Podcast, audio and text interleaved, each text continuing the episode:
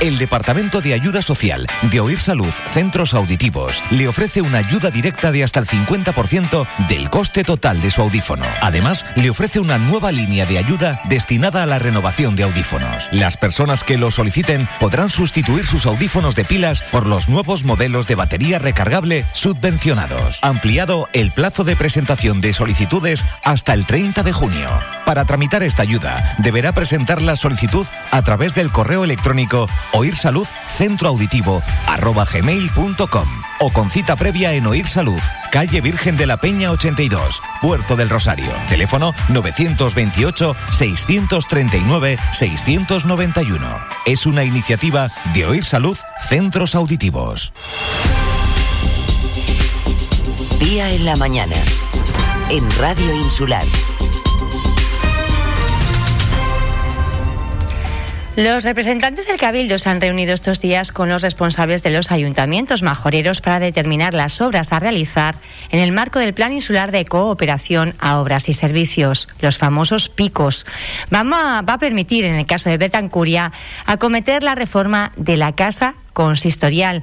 Por fin, Marcelino Cerdeña, alcalde de la Villa, buenos días. Muy buenos días. Bueno, ¿cómo estamos? Pues bien, bien. El tiempo un poco fresco, pero bien. El tiempo un poco fresco para ser mayo, ¿verdad? Sí, sí. Marcelino, no hemos venido a hablar del tiempo, vamos a hablar del PICOS, de ese plan insular y de las obras que se van a desarrollar en este caso en la villa de Betancuria, comenzando por esa casa consistorial. ¿Cuánto tiempo llevamos esperando a que se termine esa reforma? Bueno, pues ya la verdad que llevamos demasiados años con, con el proyecto terminado y el reformado que se hizo, un proyecto nuevo prácticamente. Y nuestra intención, bueno, sigue firmar un convenio con el Cabildo, pero que al final, pues en lugar de los convenios, el Cabildo en su, en su momento decidió que era mejor hacer unos planes de cooperación donde se incluyeran todas las obras eh, de cada municipio, no solamente el de Betancuria, sino el de los seis municipios de la isla. Y, eh, nosotros incluimos la, la obra de la Casa Consistorial como prioritario, por supuesto, y entre otras que también incluimos, y bueno, el documento, el plan de cooperación es un documento vivo, por decirlo de alguna manera, que se pueden incorporar o quitar en función de, de la posibilidad de, licitar cualquier obra en cualquier municipio, ¿no? Y en Betancuria, por, supuesto que también.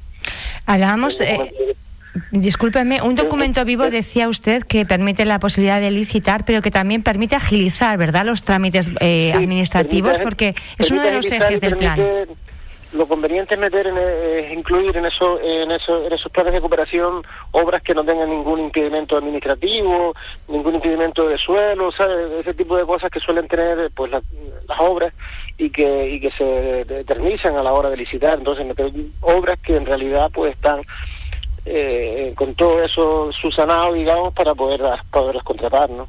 Para poder empezar cuanto antes y así generar también empleo tan necesario en estos momentos. Marcelino, hablábamos de esa casa consistorial. ¿En qué punto está? ¿Cómo se encuentra la... Tiene, tiene, una tiene una estructura que se hizo hace pues cerca de 20 años. Eh, y está ahí la estructura prácticamente y, y luego hay un, un proyecto nuevo, un proyecto que hicimos ya pues la, corporación que está ahora y otras anteriores de, pues, eh, bueno estando yo de alcalde me refiero pues ya se hizo un proyecto distinto. Entendemos que hay que hacer un, un edificio con, con que, que, encaje dentro del entorno sabe que no que ahora mismo tenemos el museo pues terminado en la misma en la misma línea del museo por bancales para que las alturas no no sean un impacto y, bueno, y en ese sentido pues hemos ido trabajando en el proyecto, se hizo, está terminado desde hace tiempo y nuestra intención es pues eso, se contratarla cuanto antes y verlo terminado, por supuesto. Y, Porque está... una cosa muy importante, una obra que está ahí a medias hace muchos años, con el tiempo se va deteriorando y demás.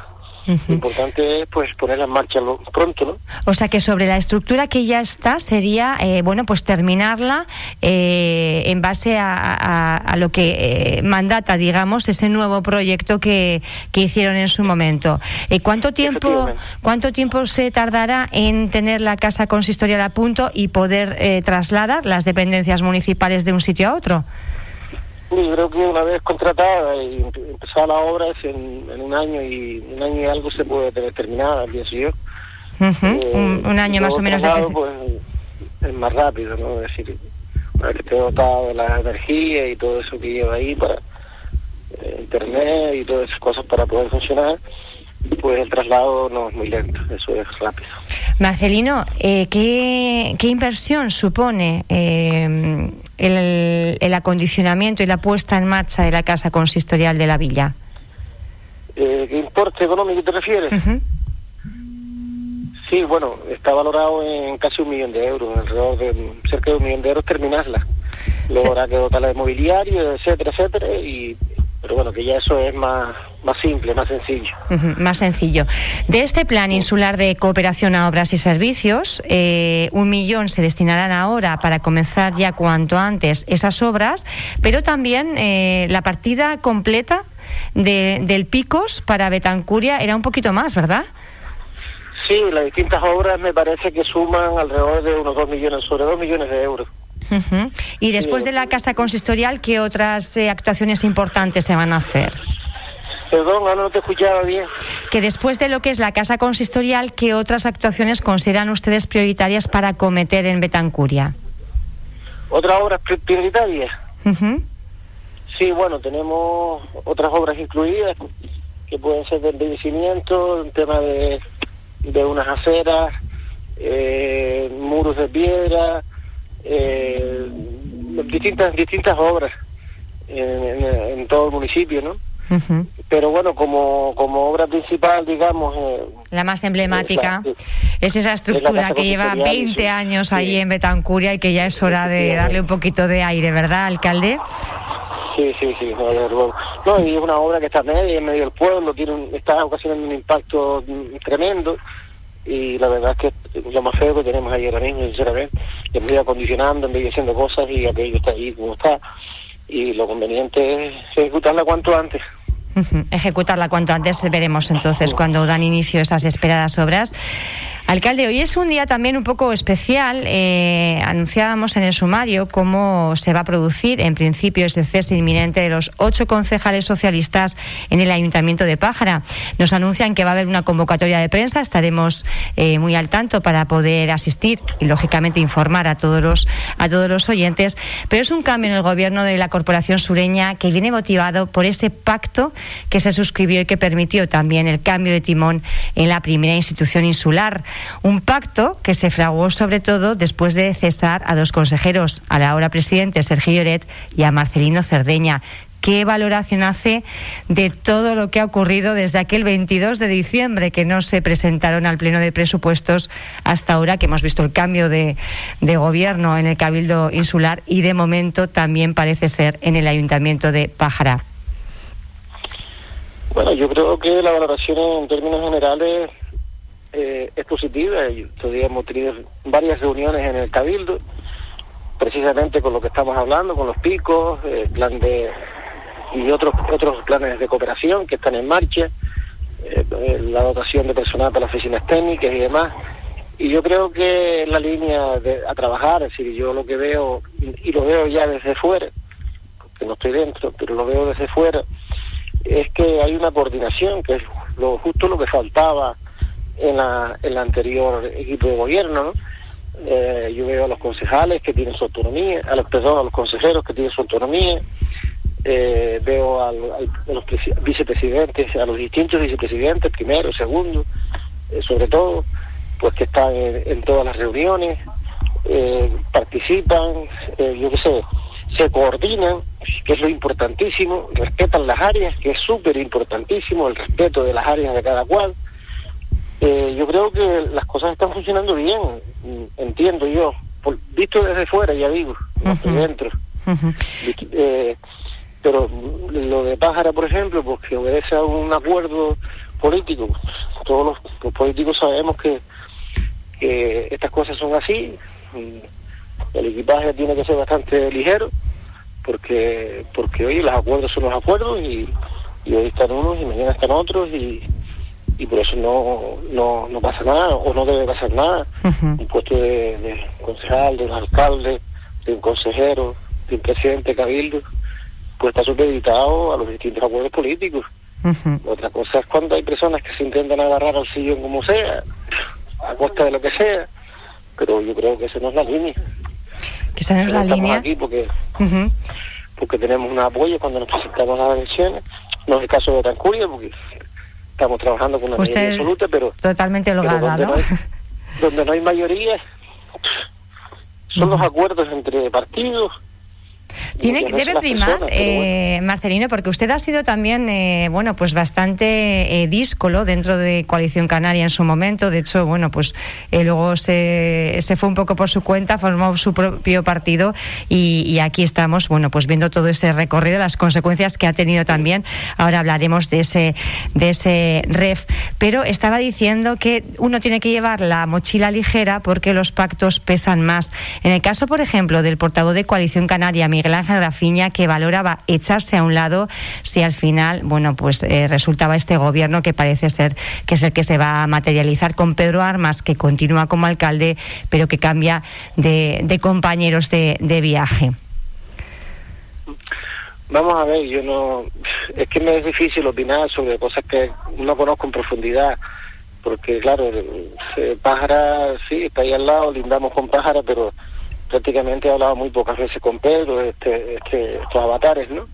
Y, sinceramente no conozco el tema de, en profundidad, ni, ni, incluso ni los concejales, eh, el señor Grafiña, yo hace muchísimos años que una persona que estaba ahí en la asamblea, en coalición, tengo entendido, pero que yo nunca llegué a tener relación con él, ni, no sé si hemos hablado en alguna ocasión, creo que muy pocas veces.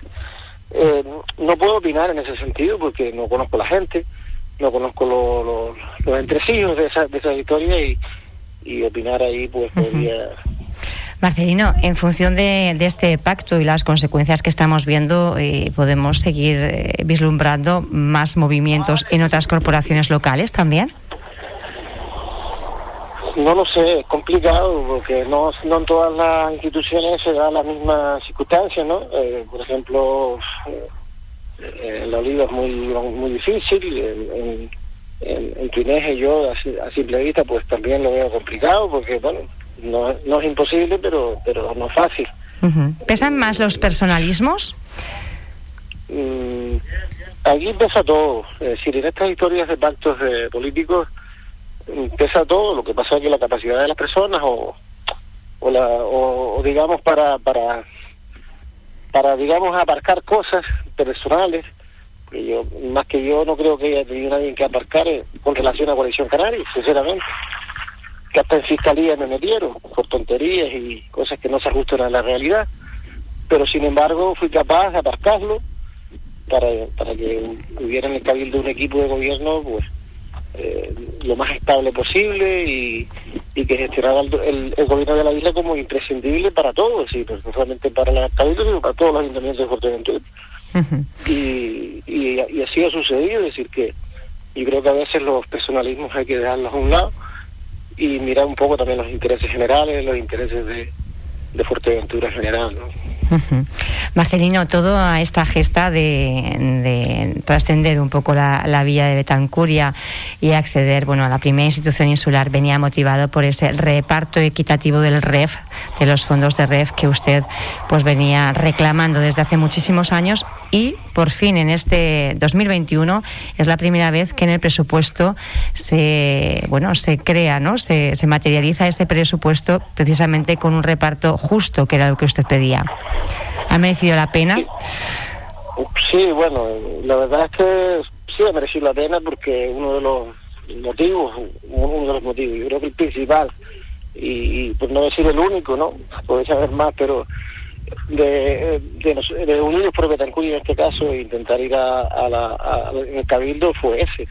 Si el motivo de peso y el único prácticamente fue el tema del REF. Si entendíamos que había que estar dentro o bien gobernando en la oposición para intentar que entendieran que esa injusticia en la legislatura había que corregirla y, al final pues nos cuadró muy bien, tuvimos mucha suerte, lo que, lo que fuera, y, se consiguió, se consiguió cambiar, aunque todavía no es efectivo porque bueno, tiene que tener un proceso que, que en principio yo pensé que no era tan largo, pero bueno, va caminando y en breve yo creo que ya se apliquen los, los O sea que todavía no se han, no se han incorporado eh, esos esos fondos al presupuesto no, de... No están, no están incorporados. No, están eh, en un proceso, digamos, de, las comisiones que no sabían ni que existían las comisiones, que se la tienen que dar cuenta esas comisiones, parece ser, y demás. Y una vez que, que culminen los plazos reglamentarios, pues se publicará en el boletín, me imagino, y ya se empiezan a aplicar, ¿no? De todas maneras, la, el compromiso, no, compromiso, es eh, el acuerdo el acuerdo que se tomó en Fuerteventura es aplicarlo con carácter atractivo desde el 1 de enero de este año. Y bueno, si tarda un poco más, un poco menos, tampoco o sea que tardará más en tener el dinero en el banco, pero realmente eh, se, se, ajusta al ejercicio de, de 2021. ¿Qué va a suponer en el presupuesto de Betancuria? Porque ustedes tampoco tienen un presupuesto, digamos, eh, muy abultado. Bueno, el presupuesto de Betancuria de, para pasar a un millón seiscientos, setecientos, llegar a dos millones de euros, aproximadamente unos trescientos y pico mil euros, que para Betancuria es mucho dinero, es bastante dinero. Estamos hablando de un municipio pequeño, con poca población eh, lo que para cualquier otro municipio de la isla, pues la verdad que no es mucho, pero para nosotros es bastante, ¿no? Ustedes además, eh, Marcelino, no siendo un municipio turístico, también estarán, supongo, ansiando a ver si a partir del ese 17 de mayo comienzan a llegar los turistas, sobre todo los británicos, no uno de los principales mercados emisores de turistas a Fuerteventura. Sí, bueno, y es un deseo común de todos los ayuntamientos, de todos los municipios de Fuerteventura. Eh, creo que el turismo es la principal fuente económica de la isla y, y Betancuria, como bien es cierto, y, eh, no es un municipio turístico, pero sin embargo yo creo que más del 90% del turista que entra en la isla pasa por Betancuria y eso genera economía, sin lugar a dudas.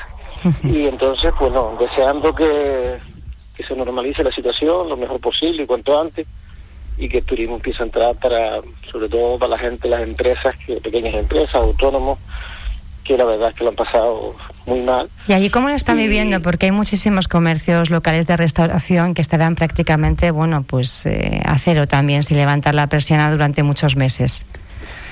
Efectivamente, efectivamente, a eso me estoy refiriendo, que hay mucho, eh, toda la restauración que hay en el municipio, bisuterías, bares, todo eh, funcionando como está, eh, malamente y y entonces pues claro, no hay consumo y eso es lo, que mueve todo es consumo y, importantísimo deseando que deseando la verdad que el turismo vuelva a Fuerteventura. Deseando que el turismo vuelva a Fuerteventura todos con la mente con esa fecha en la mente verdad 17 de mayo vamos a ver qué pasa con ese mercado británico. Marcelino Cerdeña alcalde de la Villa un placer hablar con usted. Gracias por estar en esta mañana de Radio Insular. Gracias. Muchísimas gracias a ustedes. Buen día. Buen día. Vuelva a escuchar esta entrevista en radioinsular.es.